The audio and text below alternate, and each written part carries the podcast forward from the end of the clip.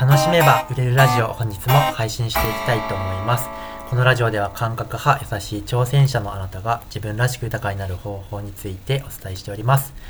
今日も、えー、ようこさんと配信していきます。今日のテーマをお願いします。はい。えっと自分が受けた講座で、はい。すごくいいワークに出会ってあ、これめっちゃ活かしたい。自分の仕事の中でも取り入れてサービス提供に使いたいと思った時に、うん、なんかそうそこでやったワークって、まあ、やり方が分かってるわけじゃないですか。うんうんうん、で、まあ、それやりたいなと思った時なんかそのなんか著作権的な部分とかがちょっと気になってしまって、はいうん、でその主催者の方にこれ使いたいんですけどいいですかって、まあ、聞いたらいいのかなと思うんだけれど、うん、例えばそのワークそのものがまたそのさらにこう別の型のワークだったりとかするかもしれないし、はいはい、なんか制作者の方に許可を取ったりした方がいいのかなとか提供するときにこれはこういうところの誰々さんが作ったワークなんですけどとか出店だったりとかをあのお伝えする方がいいのかなとか、うんうんうん、なんかこ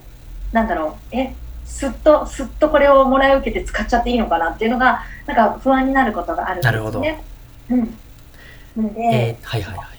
はい、あ、いやいや、はい、すみません。そんな感じですか？いいのかなって、はい。なるほど。えー、っと、まあ、人によりますかね。その、せ、その、教えてくれた人に聞くのが、まあ、一番いいかなというふうに思ってまして、これ考え方が、すごい、えー、多分人によって分かれるので、教会的な感じだとすごい規約がびっしりして、あの、こういう使い方してくださいねっていうのがすごい厳しい場合もあれば、全然使ってよみたいな場合もあったりするんで、まあ人間関係的な感じかなという、えー、ところだったりするんで、まあ、うん、聞くのがまあ一番いいかなと思います。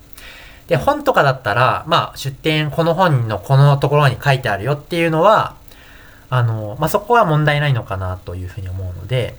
まあ、本から引用する場合はその、本を紹介すればいいんじゃないかなというふうに思って、まあ自分は、やってたりしますかね。うん、まあそんな感じかな。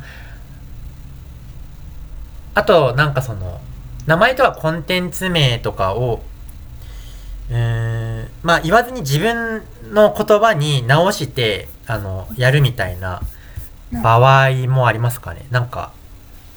うんまあ、誰が考えたとも言えないっていうか、なんかその、うん、教わったのはあの人だけど、いろんなことが同じような人、同じようなことを別の言葉で言ってるしな、みたいな感じの場合だったら、まあ自分なりの言葉に置き換えたりとかして使ったりする場合も自分はあるかなっていう感じですかね。基本的に自分あんまりうるさくない人のもとで学ぶことが多かったりはしますかね。だからその、そもそもうるさそうな人から学ばないみたいなことが自分は結構あります。ああ、その辺も、まあ先生選びをするときに、ちょっとこう意識してるんですか？うん、やっぱり後から、その学んだ後に、言えないっていうのが自分は嫌なんですよね。なんかいいことは伝えたいなっていうふうに思うので、うん、うんやっぱりちょっと言いづらいんだろうなっていうのを察知すると、ちょっとあんまりその学ぶ意欲がそがれるので、うん、学ぶ前に先生に聞いたりしますね。おお、それはもうあのやると決める前にってことですか？そうです。申し込む前に、あこれって自分のコンサルしているお客さんとかに教えても大丈夫なんですか？みたいなことは結構その聞いてますね。その申し込む前に。あ、素晴らしい。うん。うん、あ、すごい。え、それってなんかそれしようってそのちゃんとそのセンサーをちゃんとあの働かせて確認しようって思ったきっかけってあったんですか？えー、自分は基本的にその学ぶ理由が全部人に伝達するためなんですよね。はい、なんか自分が自分のためにやるだけってことはなくて自分が経験するのも人に伝達するためっていう目的があるので伝達できないことってすごく扱いづらいなっていうのが、まあ、そもそもあるですよ。なんか自分の存在的になんか自分ってメッセンジャーっていうか伝達者的な、まあ、自己イメージがあって、うん、うんなので学ぶっていうのは伝えるありきみたいなところが、まあ、あったりするっていう感じではありますかね。うんそれめっちゃいいですね。うん。めっちゃ大事。ただまあ自分がまあその、うん、まあ、学ぶ側の時はまあそういう感じで確認しますけど自分が、じゃあコンテンツ作る側だったとした時は、うん、あの真似される前提で考えますね。真似される利用される出したものは他の人もどうせ使うっていう、うん、あのっていうのがまあ何ですかね。世の中の流れ的にコンテンツに価値を置いているってダサいなって思うですよ。うん、なんだろう、はい。いいものはどうせ広がっていくし、それを止めることはできないって思ってるんで、その、コントロール不能なことをコントロールしようとするということ自体が愚かだなっていうふうに思ってるんで、自分的には自分が作ったものに関しては、まあ、どんどん使ったらいいと思うし、真似されたとしても利用されたとしても自分の価値が残るとか、あの他との違いが明確になるみたいなビジネスの作り方をした方が、まあなんていうのかな、強いんじゃないかなっていうふうに自分自身は考えてたりします。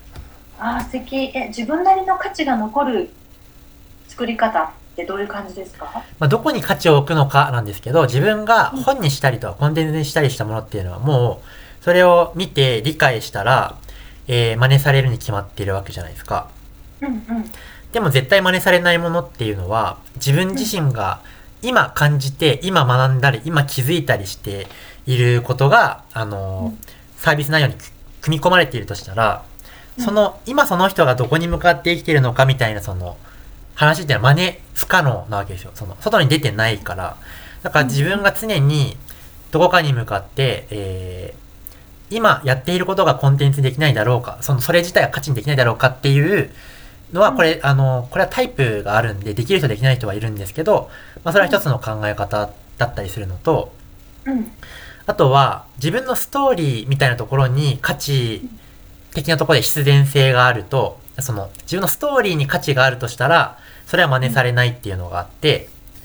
例えば、まあ僕が今、感覚派向けにしっくり感を重要視した企業塾やってますっていうふうに言ってるんですけど、その言葉って別に自分のライブ配信とか見れば、なるほどね、感覚派っていう人がいるんだとか、あ、しっくり感が大事なんだみたいなことはパクることが可能ですけど、うん、じゃあ自分がそこに組み込んでいる、じゃあなんで感覚派なのか、感覚派向けにやってるのかって時に自分自身が、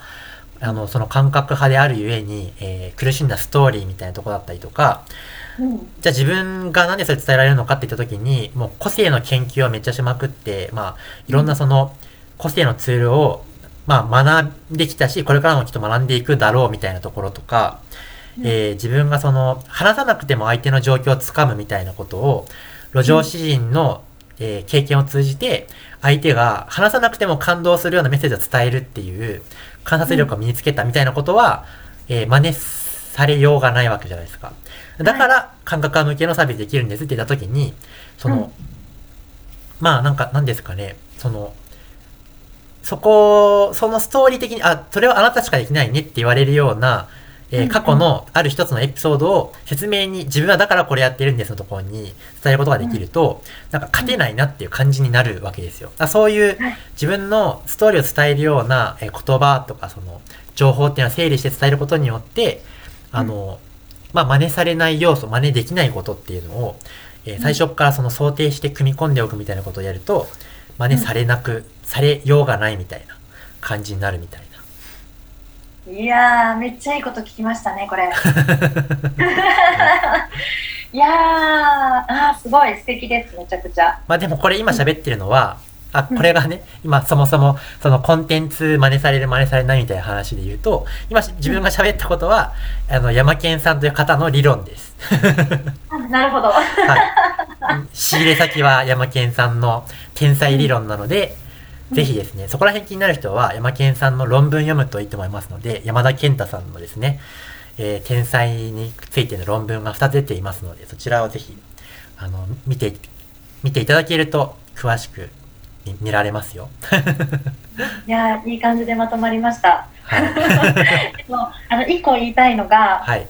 そのまあ翔太さんがその例えばその山健さんからそれを、うん、まあ、聞いてあ本当そうだわって思って、はい、で今実際に自分のストーリーを整理して、うん、あなんで自分これ今やってんだろうっていうのを再確認して、はい、でそれを毎回毎回届けるたんびにこう伝えて説明してくれてるわけじゃないですか。はい、だから本当に必要としてる人にちゃんと届いてるっていう部分と、うんうん、あだから翔太さんから学ぶんだっていうところをあの受け取る人は絶対こう、なんで無意識じゃなくて意識して選び取れるじゃないですか。なんかその翔太さんが学んでちゃんと取り入れてやって、はい、でそうやってやってきたんだよを今自分の中に落とし込んだ上で話せてるっていうのがめっちゃいいって思うんですよね。なるほど。まるで自分のこう中から生まれてきたことのようにすらすらそれを説明できるじゃないですか。でこれも山健さんのだよもう言えてっていう、はいはい、なんかそのその感じがめっちゃいいと思いました。それだけやっぱ腑に落とせてるんだなっていうこと。ああ、なるほど。うん、まあこれはあれですけどね、うんと自分の必殺技っていうか、あの、午前中聞いたことを10年前から知っていたかのように喋れるっていう 必殺技を持ってるんで。なるほどね。はい。え、それはいつ頃から磨きをかけてたんですか？えー、どうなんですかね。どうなんですかね。どうなんだろう。いつからなんですかね。でもなんか、自分が喋るの上手になったのは、サウンドソウルズっていうセッションを、100人の人に同じ説明したら、すごく説明が上手になったっていうのがあって、まあ、それから、割と人に説明するとか喋るみたいな、えー、機会が増えたんですけど、うん、まあ、そういうセッションとかやってくる中で、なんかその、そういうの得意だなっていうのは、ななんかその、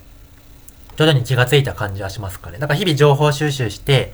いろんな人の情報を見るわけですけど、まあ、セッションの中で、あたかも知っていたかのように、今日、その記事たまたま読んだ人の話とか、その説明とかを喋ってたりとかするんですよ。っていうのは何ですかね？なんか、まあこういうセッションとかをししだしてから気がついたかなって感じはあります。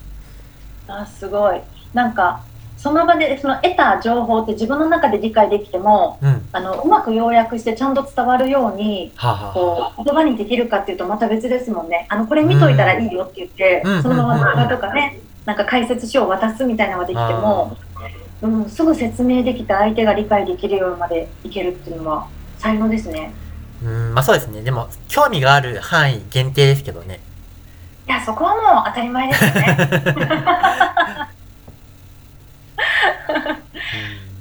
かります。あ、でもそれ意識的にそれを練習して自分でもそんな風に説明するようにちょっと心がけてやってみるってしてるとその能力も伸びていくかもしれないですね。そうですね。うん。うん、はい。多分。うん、でもただ翔太さんは多分そこの才能があるんだなっていうのはすごい思う。わかりやすいですよね。うんうん、話してくださることは。あまあ、分かりやすく説明するコツというかなんか、そういうのはありますけどね。